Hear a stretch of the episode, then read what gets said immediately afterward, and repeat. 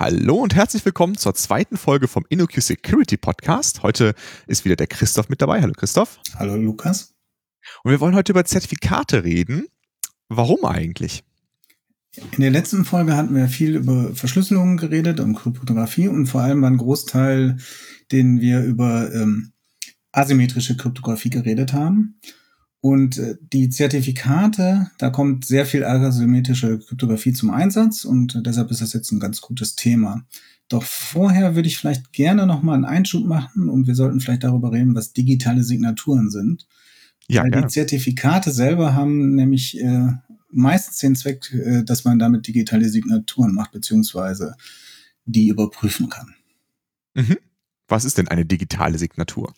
Vereinfacht gesagt, wenn man ein, Stück Bytes haben, also irgendwelche Sachen, also ein, Dokument, ein elektronisches Dokument, ähm, können wir darüber eine Integritätssicherung machen.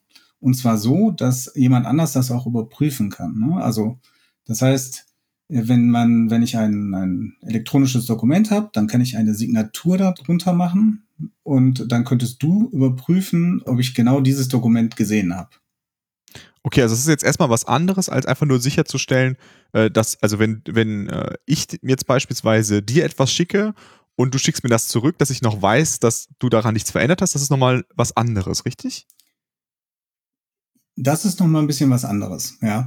Also okay. es geht darum, dass ich, ähm, wenn ich was hab und ich dir das schicken möchte und äh, dass du dann überprüfen kannst, dass ich genau das dir geschickt habe und gesehen habe. Okay. Mhm. Und die Funktionsweise ist einfach so, dass es äh, halt mit asymmetrischer Kryptographie funktioniert. Ich bilde über diesen, dieses Dokument, über die ganzen Bytes, bilde ich äh, irgendeine Prüfsumme, also am besten mit einer kryptografischen Hash-Funktion, was weiß ich, SHA-256 oder SHA-3. Äh, erstmal einen Hash. Und den verschlüssel ich dann mit meinem äh, privaten Schlüssel. Und dann äh, habe ich das sozusagen an das Dokument dran da muss man so ein bisschen auffahren. Da gibt es noch ein paar Verfahren, wie man das richtig macht, so dass es auch sicher ist. Zum Beispiel mit RSA, PSS heißt eins dieser Verfahren. Und dann, wenn ich dir das dann schicke, dann kannst du mit dem öffentlichen Schlüssel, mit meinem öffentlichen Schlüssel das wieder entschlüsseln und siehst dann den Hash und kannst den dann auch über das Dokument berechnen und dann ver vergleichst du die. Wenn die gleich sind, dann weißt du, dass ich genau dieses Dokument signiert habe. Okay. Und wenn das der Hash dann nicht übereinstimmt, dann weißt du, äh, ich habe ein anderes Dokument signiert mit anderen Inhalt. Da wurde dann vielleicht was rausgenommen oder was dazugefügt oder es ist was ganz anderes.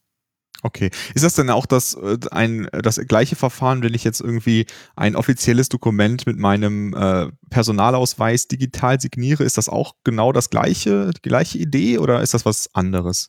Ja, also das eine ist jetzt hier die, was wir heute besprechen wollen, so die technische Seite. Das andere ist so ein bisschen auch die rechtliche Seite. Ne? Also ähm, das technische Verfahren ist im Prinzip das gleiche. Das Problem ist ja, du musst ja auch wissen, äh, wer das jetzt, äh, mit welchem Schlüssel das auch unterschrieben wurde sozusagen. Und wenn wir beide uns jetzt kennen, dann kann ich den Schlüssel, wenn wir uns treffen, vielleicht geben. Aber wenn das irgendjemand jetzt macht, den du nicht kennst, dann weißt du ja gar nicht, äh, ob der Schlüssel, mit dem das signiert ist, ähm, und den öffentlichen Schlüssel, ob das genau dieser Person gehört, die, die das vermeintlich unterschrieben hat. Und das stellt man dann äh, entsprechend sicher. Und da kommt dann vielleicht auch der äh, elektronische Personalausweis oder sowas, solche anderen Verfahren ins Spiel. Obwohl ich jetzt gar nicht okay. weiß, ob man mit dem elektronischen Personalausweis selber was signieren kann, ob da ein Schlüssel drauf ist. Ich glaube ja nicht. Ich hatte immer gedacht, das wäre so. Aber vielleicht ja. habe ich mich da auch verguckt. Ja. Ein anderer Bereich, ja, sorry. Ist das ein sehr guter Übergang, äh, nämlich so ein Zertifikat, wenn wir darüber jetzt sprechen wollen. Äh, die beweist nämlich sozusagen genau diese ähm, Zuordnung von Schlüssel zu einer jeweiligen Person. Mhm. Also das Zertifikat ist, äh, im Allgemeinen muss gar nicht äh, unbedingt ähm, jetzt sagen, dass ein äh, öffentlicher Schlüssel zu einer bestimmten Person gehört, sondern das kann auch sagen, dass es bestimmte Eigenschaften, das sind dann sogenannte Attributzertifikate, äh, einem Schlüssel oder auch einer Person zugeordnet werden. Aber der Haupteinsatzzweck ist es zu sagen beim Zertifikat, dieser öffentliche Schlüssel gehört XY, zum Beispiel dem Lukas. Mhm. Okay. Also das, das ist einfach ein, eine, ein Transportformat für meinen öffentlichen Schlüssel. Das ist ein Transportformat, äh, zum einen. Zum anderen stellt es aber auch sicher, dass ich damit äh, sagen kann, dieser Schlüssel gehört auch genau dem Lukas. Und ähm, mhm.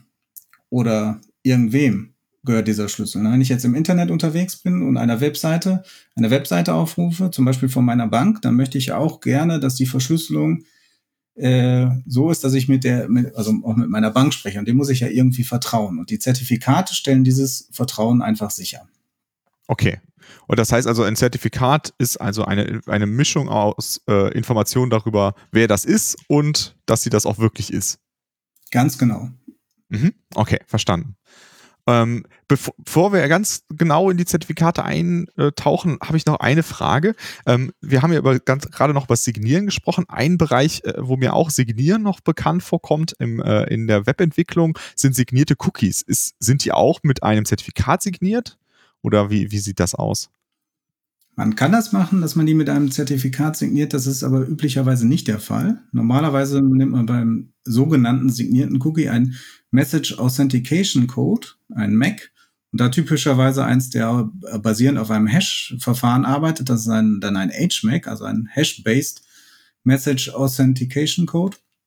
Und der hat insoweit Ähnlichkeit äh, damit, mit dem Signieren, dass das auch dafür ist, dass man die Integrität sicherstellt. Ne? Das heißt, wenn ich den mhm. Cookie rausgebe, dann kommt dieser Message Authentication Code dran und wenn der zurückkommt äh, vom Browser, dann kann ich den nochmal neu berechnen und sehe, dass keiner den Cookie manipuliert hat. Der große Unterschied dabei ist, dass dieser Message Authentication Code mit einem Geheimnis arbeitet, das nur ich kenne, also mit einem symmetrischen Verfahren. Und bei einer normalen digitalen Signatur ist es so, dass da ja ein asymmetrisches Kryptografieverfahren zum Einsatz kommt. Und da kann jeder diesen Cookie dann überprüfen mit dem öffentlichen Schlüssel. Ah, okay. Und das mhm. ist der Unterschied, weil eigentlich will ich ja, wenn ich so einen Mac habe, meinen Geheimschlüssel nicht rausgeben, weil dann kann man ja auch wieder valide Cookies erzeugen mit einer, mit einem Mac, ähm, mit dem Geheimnis, der manipuliert wurde. Und deshalb ist in streng, streng genommen ist, äh, ist der Begriff signierte Cookies eigentlich falsch, sondern die werden integritätsgeschützt. Aber das hat sich so eingebürgert, dass man das auch signiert nennt. Und das ist auch weiter, weil das ein schönes Verb, signieren. Integritätsgeschützt ja. ist halt ein Nomen, das passt nicht so gut. Kann man, kann man kein ja. gutes Verb draus machen. Das stimmt. Aber wahrscheinlich ist der, der Grund dafür, dass es wieder schneller ist, ne? weil es symmetrisch ist dann. Das ist, ist schneller und äh, es gibt ja auch äh, bei Cookies keinen Grund, dass jemand anderes das, äh, ja. also der User oder der Browser überprüfen konnte, äh, ob der äh, geschützt ist, sondern das will ich ja wieder, das will ich ja nur als äh, auf der Serverseite wissen. Wenn ich den rausgebe, wenn ich den wiederbekomme, dass der dann äh, die, noch genau dasselbe ist, wie ich ihn rausgegeben habe und nicht manipuliert wurde. Genau, weil es dann einfach so ein einfach nicht. Shared Secret zwischen den Application-Servern ist, ne? Genau. Und den Genau. Okay, das habe ich verstanden.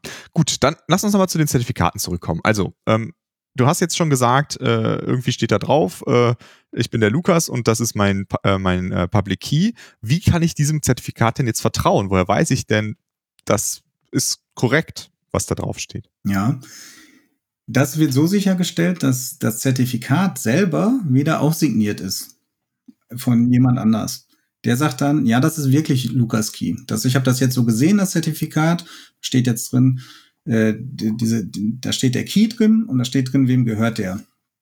Und äh, dieses Zertifikat, das das signiert hat, ist vielleicht wieder signiert und wieder signiert, da bildet sich dann eine Kette, äh, wo ganz am Schluss ein sogenanntes Root-Zertifikat steht. Und dieses Root-Zertifikat, äh, das ist meist, also ist nicht meistens, sondern ist selbst signiert weil diese Kette kann ja nicht endlos weitergehen. Und diesen mhm. Root-Zertifikaten muss ich halt irgendwie vertrauen. Das ist das äh, sehr hierarchisch aufgebaut. Es gibt dann eine ganze Reihe von Root-Zertifikaten, denen man dann vertraut, typischerweise. Und zwar ist das so, dass die ähm, ähm, das Betriebssystem äh, oder auch der Browser, der Firefox hat einen eigenen Zertifikat, sondern eine ganze Reihe von Root-Zertifikaten mitbringt, denen einfach vertraut wird sagen wir, okay, das sind Institutionen, denen vertrauen wir und äh, dessen Zertifikaten vertrauen wir. Und wir stellen dann wieder Zertifikate aus, äh, um weitere Zertifikate zu signieren und so weiter und so fort. Und irgendwann ist unten mein eigenes Zertifikat, das ist das also ein sogenanntes End-Entity-Zertifikat. Das dann sagt, da ist der Schlüssel drin, der mir gehört. Oder der Schlüssel, der vielleicht zu einem Server gehört, wenn es sich um TLS-Zertifikate handelt. Mhm. Okay, aber das heißt also, das gesamte System bricht zusammen, wenn man dem, dem Root-Zertifikat nicht mehr vertrauen könnte, weil dann ist alles dahinter ja auch äh, dahin quasi, ne? Ja, es gibt Mechanismen, um zu, sozusagen, ähm, also es ist, ist, schon mal passiert, dass Zertifikate, ähm, die, die Schlüssel verloren gegangen sind oder kompromittiert wurden. Und es gibt Mechanismen, um Zertifikate zurückzuziehen. Ne? Mhm. Dass man sagt, diese sind nicht mehr gültig. Das kann man dann überprüfen und dann wird denen halt nicht vertraut. Wenn natürlich so ein Root-Zertifikat äh, kompromittiert wird, ist das schon sozusagen der Super-GAU. Weil da hängen halt ganz viele Zertifikate dran. Die müssen dann alle zurückgezogen werden. Und ähm, deshalb sind die Root-Zertifikate typischerweise auch, werden die offline gelagert auf Rechnern und äh, Storage, der nicht ans Internet angeschlossen sind. Aber dafür mhm. machen wir dann vielleicht mal eine extra Folge über Certificate Authorities, die diese Root-Zertifikate haben und andere Zertifikate ausstellen. Okay, nee, das, das klingt gut. Dann äh, klammern wir das Thema mal aus und konzentrieren uns wieder auf das äh, Zertifikat. Da gibt es ja wahrscheinlich irgendein Format, in dem die abgelegt werden und ausgetauscht werden. Wie, wie sieht das aus? Wie heißt das? Was macht das? Ja, es gibt mehrere Zertifikatstandards, äh, aber der gebräuchlichste ist der X 509 Standard. Äh, darüber reden wir auch heute. Die anderen sind eher ähm, äh, Nischen sozusagen, die die besetzen. Und äh, die haben ein ganz bestimmtes Format und äh, definieren halt, welche, welche Daten da mindestens drinstehen müssen. Und das wäre dann zum äh, einen erstmal natürlich der Public Key, der da drin steht. Dann steht da drin das Subject, das ist sozusagen, wem gehört dieser Public Key? Das wäre dann zum Beispiel beim E-Mail-Zertifikat wäre das dann deins. Äh, oder beim Server steht dann der Servername da drin. Und äh, dann steht da sowas drin wie die Seriennummer des Zertifikats, die Gültigkeit, weil Zertifikate sind immer auch nur begrenzt gültig. Also dann steht dann Datum von bis drin und äh, welcher Signaturalgorithmus benutzt wurde und wer der, das Zertifikat ausgestellt hat. Das sind sozusagen die Basics die da drin stehen. Und dann gibt's noch Extensions, äh, die dabei sein können. Da muss man unterscheiden zwischen äh, kritischen Extensions, also die, die haben da so ein Flag Critical, ähm, oder nicht kritischen. Da ist das Flag da nicht gesetzt. Bei den kritischen ist es so, äh, dass wenn ich die nicht verstehe als Client, der dieses Zertifikat verarbeitet, dann muss ich einfach abbrechen. Ja, dann sage ich, das kann ich nicht. Bei einer nicht kritischen Extension ist es so, äh, die kann ich dann auch im Zweifel ignorieren. Ja, das ist dann, damit ich einen Übergang schaffe, wenn neue Extensions eingeführt werden, dann kann ich ja nicht davon ausgehen, dass alle Clients das sofort können. Mhm. Wird die erst wahrscheinlich im ersten Moment mal als nicht kritisch deklariert und äh, die alten Clients kommen auch noch damit klar. Und irgendwann kommt dann der Übergang, dass die dann als kritisch markiert werden. Und es gibt auch schon so ein paar äh, Extensions, die immer dabei sind und auch kritisch sind. Da wäre zum Beispiel das Basic Usage Extension. Da geht es darum, was ist dieses Zertifikat aus? Ist das jetzt ein End-Entity-Zertifikat, ne, mit dem ich jetzt als Endnutzer arbeite oder mein Server arbeite? Oder ist es ein Zertifikat von einer Certificate Authority, mit dem ich dann andere Zertifikate unterschreiben kann? Mhm. Dann gibt es noch weitere Extensions, zum Beispiel, wozu kann ich diesen Schlüssel überhaupt benutzen? Das ist das Key Usage, äh, ähm, die Key Usage Extension. Da steht dann drin zum Beispiel, also davon gibt es sogar zwei. Es gibt die Key Usage und die Enhanced Key Usage oder Extended Key Usage ähm, Extension. Und da steht da drin, äh, das kann ich jetzt nutzen, um Beispiel eine TLS-Verbindung aufzubauen. Oder mhm. so, dass ich ein Client bin oder dass es äh, eine E-Mail-Adresse, äh, das Zertifikat einer E-Mail-Adresse ist, damit ich mit dem Schlüssel E-Mail signieren kann. Ne? Da gibt es ganz verschiedene äh, Extensions, die da benutzt werden. Mhm. Okay, also ich, ich habe gerade mal hier in mein E-Mail-Zertifikat reingeguckt. Da steht dann zum Beispiel auch Key Usage äh, und dann äh, das bei der, bei der Extended Key Usage steht dann E-Mail Protection und Client Authentication zum Beispiel drin. Ne? Mhm. Ne? Das wäre dann zum Beispiel. Genau. Okay, das heißt also, äh, diese Zertifikate, äh, also das ist, das ist also ein standardisierter Aufbau von so einem Zertifikat und äh, den können dann verschiedene Anwendungen lesen. Den können äh, alle Anwendungen lesen, die sich an diesen Standard halten. Da gibt's halt ähm, einmal den ASN1-Standard, die Abstract Syntax Notation 1, die definiert die Struktur. Also ne, jetzt kommen irgendwie ähm, äh, Teil XY und also dann kommen die Extensions und die werden kodiert als String, der so und so lang ist und oder als Bytefolge, die so und so lang ist. Das ist äh, mit der Abstract Syntax Notation wird das definiert. Mhm. Und dann gibt's noch konkrete Encodings, die da benutzt werden, um das sozusagen in wirklich in Bytes umzuwandeln. Da gibt's das ähm, BER und das DER-Verfahren. Das ähm, BER sind die Basic Encoding Rules und DER sind die Distinguished Encoding Rules. Die sind eine Untermenge vom BER. Und das liegt daran, dass also beim BER kann es sein, dass äh, man gleiche Sachen verschieden codieren kann und das ist valide.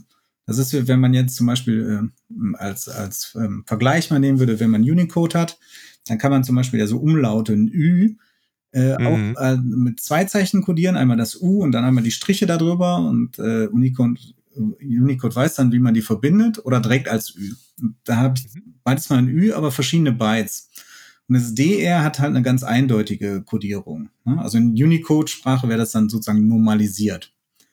Und äh, da das Bytes sind, äh, werden die äh, meistens auch gar nicht, äh, also ähm, als Bytes direkt gespeichert, sondern dann irgendwie Base 64. Und dann kommt noch das sogenannte PEM-Format äh, zum Einsatz. Das sieht man vielleicht öfter auf der Platte, wenn man irgendwie Zertifikat hat, dass er dann irgendwie die Datei den Endung äh, .pem haben. Das ist Privacy Enhanced Mail. Das kommt eigentlich aus dem PGP-Umfeld. Und die beginnen immer mit so ein paar Strichen und dann steht dann Beginn und dann was weiß ich, Public Key. Beginn äh, Certificate oder whatever und unten steht ein End und dazwischen ist halt ein Block mit Base 64.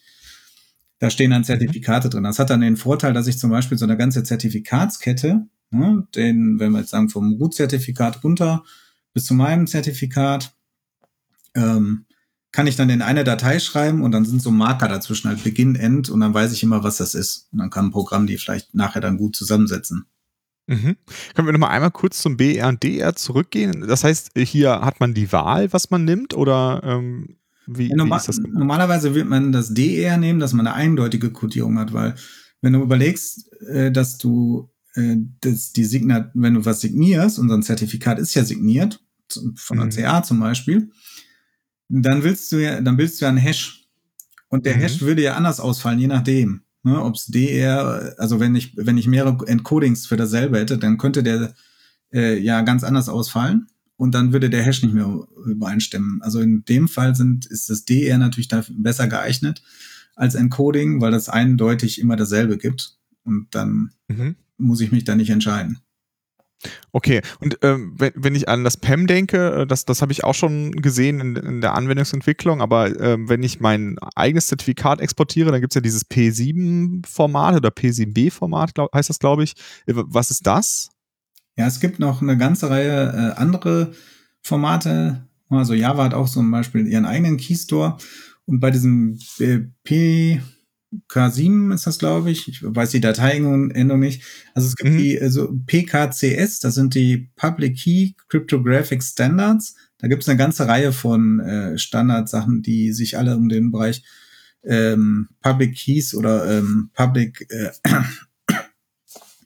äh, Public Key Infrastructure oder äh, also das die ganzen Sachen ähm, wie man die speichert oder wie die codiert werden oder so. Da gibt es eine ganze Reihe von und da gibt es halt auch nochmal so ein paar Binärformate. Okay. Also so ein Storage-Format, das dann zum Beispiel auch vielleicht passwortgeschützt ist und wie das dann, ähm, weil so ein Zertifikat will man vielleicht ja nicht äh, unbedingt immer zugänglich haben, sind die oft in so einem Keystore drin und da gibt es dann halt verschiedene Formate und auch noch, wie man die verschlüsseln kann und so weiter und da gibt es auch noch einige. Verstanden. Verstanden. Alles klar. So, jetzt, jetzt habe ich so ein Zertifikat. Was, was kann ich denn jetzt damit tun? Ja, da gibt es ganz verschiedene Anwendungsmöglichkeiten. Also die bekannteste ist wahrscheinlich TLS. Das heißt, wenn ich mhm. mit einem Server kommunizieren will, dann will ich das ja irgendwie verschlüsseln. Und ähm, für den Schlüsselaustausch will ich erst, äh, also wir haben ja keinen gemeinsamen Schlüssel, also muss der Schlüssel irgendwie ausgetauscht werden. Und da bietet sich natürlich äh, äh, an, dass ich den äh, einen Vorschlag für einen Schlüssel mache, indem ich den äh, mit dem Public Key des Servers verschlüssel und ihm dem schick. Das ist mhm. eine Möglichkeit. Das ist jetzt nicht das unbedingt das Verfahren, was man heutzutage nehmen würde, aber ähm, das kann man machen. Das andere ist, um die Identität festzustellen. Also da steht ja drin, wem der Schlüssel gehört. Mhm. Und ähm, das, äh, dazu dient dann, das ist eine Extension, die hatte ich vorhin noch nicht äh, genannt, das ist Subject Alternative Name, weil im Namen steht meistens sowas, so eine hierarchische Sache wie Organisation, steht dann da was, was ich, InnoQ und Land Deutschland und so. Ähm, da gibt's gibt's so Abkürzungen OU, Organizational Unit und äh, C für Country, das ist der sogenannte Common Name, der da kodiert ist. Mhm. Das ist der eigentliche Besitzer, aber damit kann man jetzt ja nicht so viel anfangen. Bei TLS, da will man ja wissen, ich will jetzt mit inuq.com sprechen. Und in diesem Subject Alternative Name können dann zum Beispiel äh, die Adresse www.inuq.com stehen. Oder auch als mhm. Wildcard äh, äh, Sternchen.inuq.com. Und äh, dann weiß ich, aha, dieses Zertifikat gehört zu dieser Adresse, mit der ich auch reden will. Das mhm. ist eine Anwendungsmöglichkeit für TLS. Dann gibt's wahrscheinlich die, die, ähm, die zweite, die jeder so kennt für S-MIME, also für verschlüsselte Mails. Da steht dann die E-Mail-Adresse drin, mit dem das verknüpft ist. Ne, da steht mhm. dann, was weiß ich, lukas.dom.inuq.com oder bei mir christoph.isalon.inuq.com mhm. drin. Und dann weiß ich, wenn ich mit äh, jemand anders kommuniziere, ne, dass äh, diese Mail dann auch von demjenigen signiert ist oder auch verschlüsselt ist. Weil sonst, also E-Mails, die in, an Absender fälschen, ist ja jetzt nicht das Problem. Also, dass ich mit deiner Adresse eine E-Mail verschicke, ist jetzt nicht so schwer. Mhm. Aber deine Signatur fälschen ist dann schon schwerer. Aber ich, der Empfänger muss halt wissen, von wem ist dieser Public Key. Und deine, wenn ich dein Zertifikat nicht habe, ne, dann kann ich für diese Adresse keine E-Mail äh, mhm. Fälschen. Aber wie, wie komme ich denn an deine E-Mail, äh, an dein E-Mail-Zertifikat dran? Das ist, also das ist, wenn ich das verschicke, habe, ist das mit dabei bei S-MIME. Dann mhm. ist das sozusagen mit drangehängt. Und dann kommt wieder diese Vertrauenskette ins Spiel. Das heißt, ich muss demjenigen vertrauen, der das dein Zertifikat signiert hat. Also irgendein Zertifikat, wo dann da drin steht, das ist Lukas Dom, äh, dem müsste ich ja nicht vertrauen und würde ich auch nicht vertrauen, sondern dann geht's wieder, das, das kommt von einer Certificate Authority und äh, wurde von der signiert und der vertraue ich dann wahrscheinlich. Oder das heißt, also, das ist die, dieselbe. Ja, das heißt, es ist dieselbe Mechanik, ja. Also es ist auch es ist wieder UCCA. Mhm. Okay.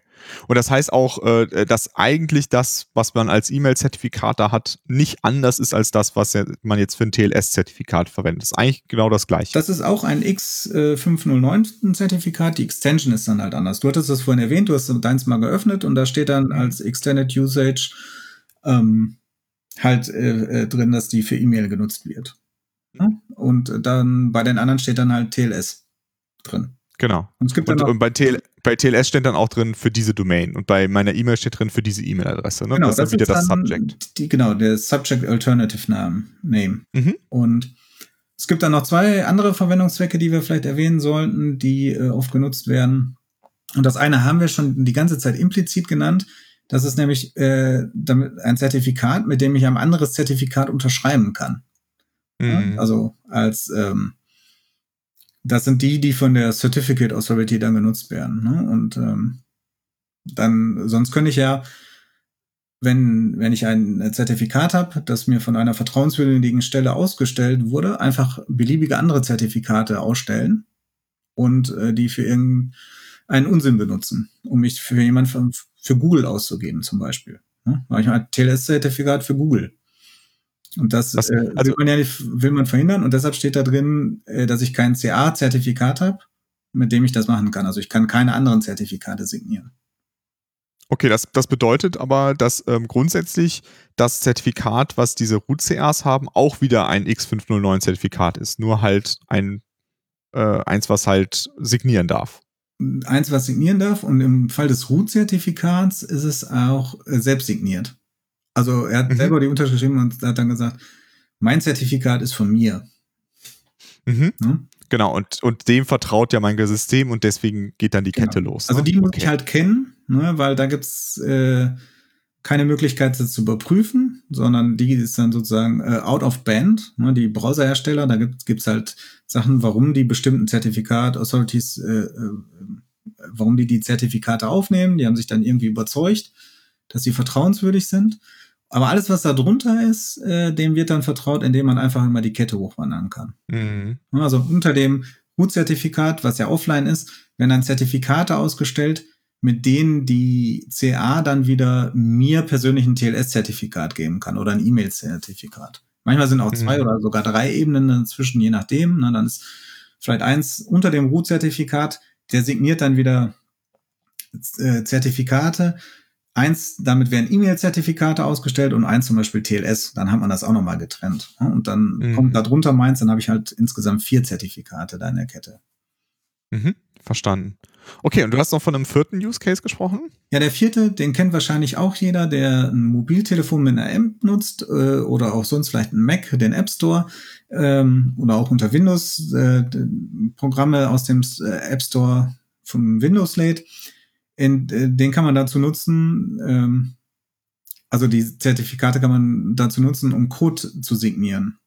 Mhm. Also, dass sichergestellt wird, dass das Programm, was ich ausliefer, nicht manipuliert wurde, ne? sondern dass ich sage, okay, das, was jetzt an einem Rechner ankommt, signiert, das wurde nicht manipuliert, dass ich dann keine Malware auf meinen Rechner bekomme.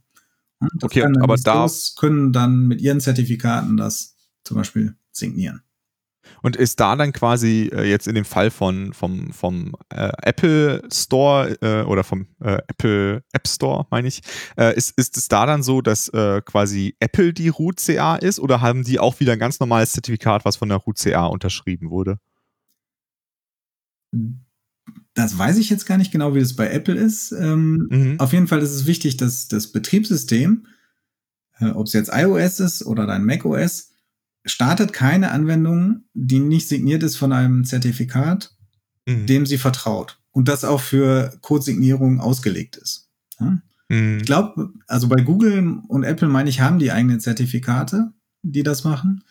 Ähm, ob ganz oben die auch eine äh, Certificate Authority sind selber, das weiß ich jetzt nicht. Ich glaube, Google ist auch äh, selber eine Certificate Authority, aber das kann ich dir jetzt mit Sicherheit nicht sagen. Aber wichtig ja. ist halt, dass den Zertifikaten vertraut wird. Mhm. Und genau, das, also da, das ist ja der, der, Schlüssel an allen also Stellen. Also wenn ich Entwickler bin, weiß ich bei Apple kriege ich dann die Zertifikate auch von Apple, die ich nutze, sozusagen, um selber die Signaturen da drauf zu machen als Entwickler. Mhm. Aber ob die ganze Kette ganz nach oben geht bis Apple oder ob da ein Dritthersteller ganz oben steht, das kann ich dir nicht sagen.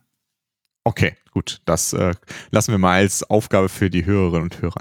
Ähm, was ähm, als weiteren Use Case gibt es ja noch irgendwie diese Client-Zertifikate. Was hat es damit auf sich? Ja, das ist, ähm, die Client-Zertifikate können genutzt werden, um sich irgendwo anzumelden. Zum Beispiel bei Web Webseiten ist es meistens so, dass das ähm, zwar TLS gesprochen wird, aber es wird nur die Identität des Servers überprüft. Also das ist ein mhm. Zertifikat. Der Server interessiert sich aber nicht dafür, welche Clients ihn aufrufen. Das kann irgendein Client sein. Jedenfalls, wenn wir mhm. vom Server im Internet ausgehen. Und der kennt auch erstmal die Identität von dem Client nicht, ne? Der kennt die Identität nicht. Aber in genau. TLS mhm. ist es zum Beispiel vorgesehen, und das nennt sich dann MTLS, dass der Server sagen kann, schick mir, Client, schick mir bitte mal dein Zertifikat. Mhm. Ja, das ist zum Beispiel in einer geschlossenen Infrastruktur. Ne, sagen wir mal im Intranet so, könnte man das nehmen und zum Beispiel statt Name und Passwort dass der Client sich identifizieren muss. Und das macht er dann typischerweise über ein Zertifikat. Und der mhm. Server kennt dann entweder alle Zertifikate, denen er vertrauen kann. Mhm. Das geht dann nur bei kleineren Mengen. Ne? Also wenn er weiß, okay, der kann äh, Lukas und Christophs und dem InnoQ-Zertifikat vertrauen, dann geht das vielleicht. Äh, ansonsten ist es so, dass er sozusagen nicht so den, das eigentliche Subject, also wem gehört das Zertifikat überprüft, sondern wurde das signiert von einer Stelle, der ich vertraue. Ne, zum Beispiel von, mhm. einem CA, von einem Zertifikat, das speziell dafür ausgestellt wurde, kleinen Zertifikate auszustellen. Ne? Und wenn das von dem signiert ist, dann vertraue ich dem.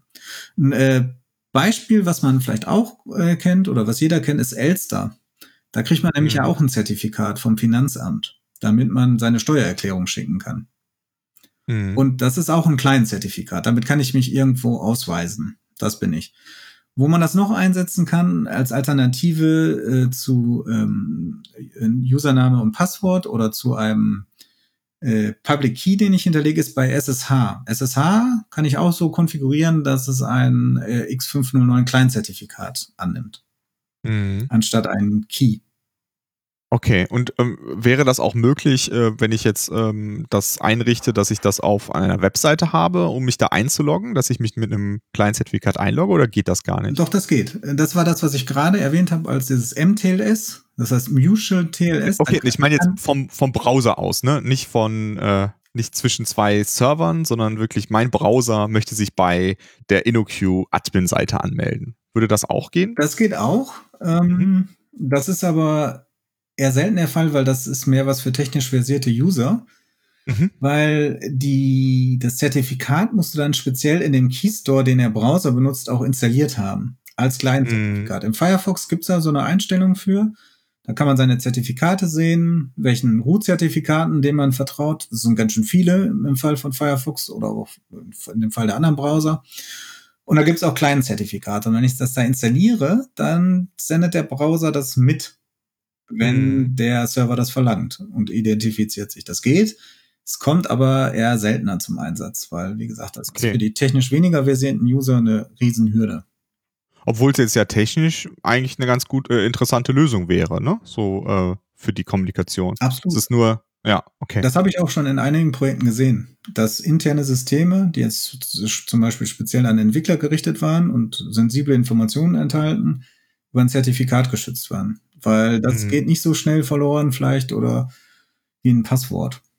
Mhm. Und das würde auch bedeuten, dass der Server dann auch meine Identität kennt. Also könnte auch einen Usernamen und äh, so extrahieren, weil er das ja aus dem Zertifikat lesen kann, richtig? Das kann er aus dem Zertifikat lesen und könnte dann entsprechend dir Rechte geben, was du in diesem System dann tun kannst.